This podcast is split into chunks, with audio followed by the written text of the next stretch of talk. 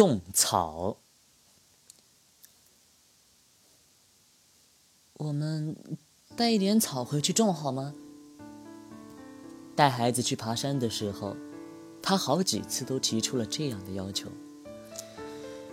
最近住在乡下，每天黄昏的时候，如果天气好，我总会跟孩子到后山去走一走，偶尔呢，也到山下去看看农人的稻田，走过泥土坚实的田埂。看着秋天的星河在微风中生长。对于那些在城市中长大的孩子，看到乡下的一切都感到非常的新鲜，尤其是看到他们一些没有看到过的东西。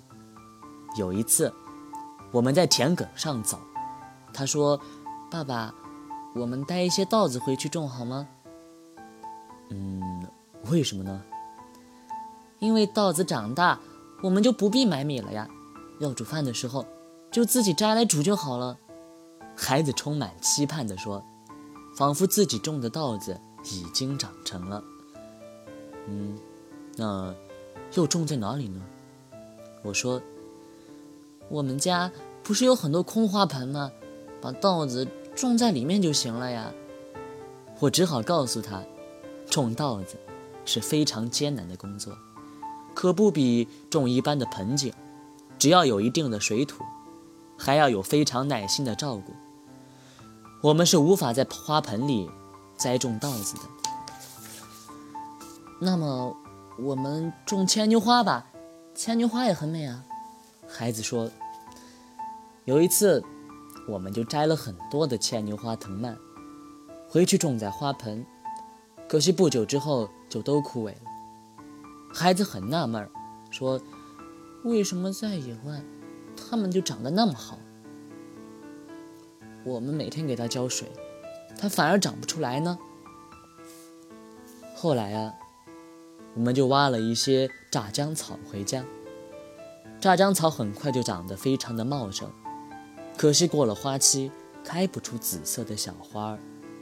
我对孩子说：“等到明年吧。”这些炸浆草就会开出很美丽的花，在孩子的眼里，什么都是美丽的，就连山上的野草也不例外。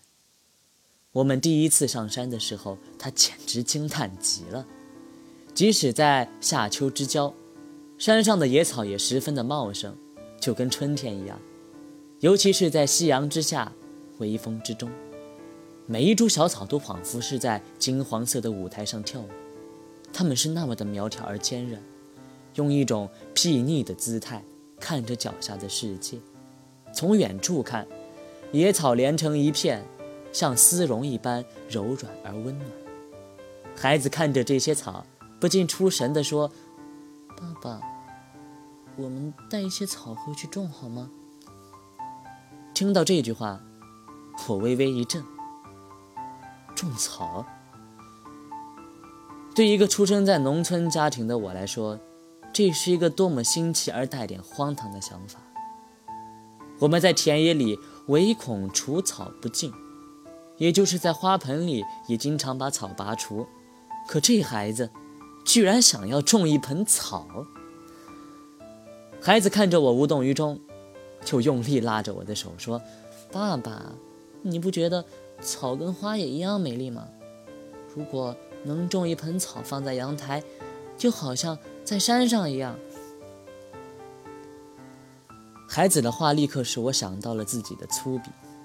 花草本身没有美丑美丑，只因为我心里有了区别，才觉得草不如花。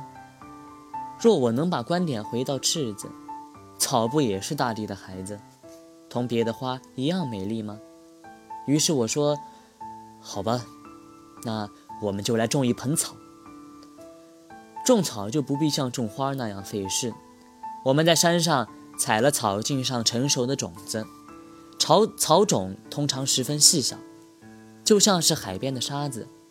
可是因为数量很多，一下子就采了一口袋。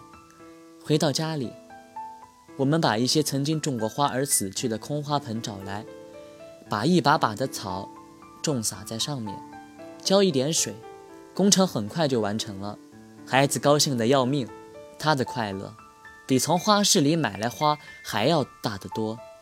一个星期以后，每个花盆都长出细细绒绒的草尖儿，没有经过风沙的小草，有一种纯净的淡绿，犹如透明的绿水晶，而且猪猪头角峥嵘，一点也不扭捏作态，理直气壮的来面对这个与他的祖先完全不同的人世。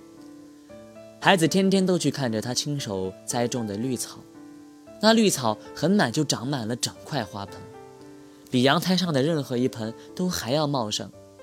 我们有时候把草端到屋内的桌上，看起来真的一点也不比名花逊色。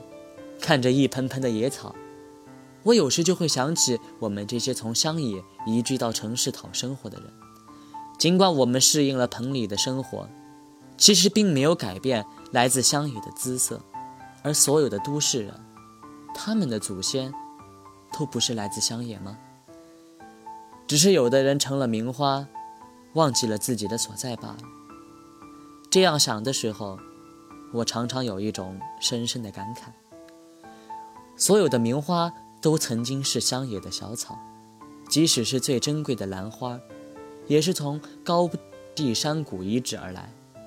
那些不明文氏的野草，如果我们有清明的心来看，不也和名花无殊吗？自然的本身是平等无二的。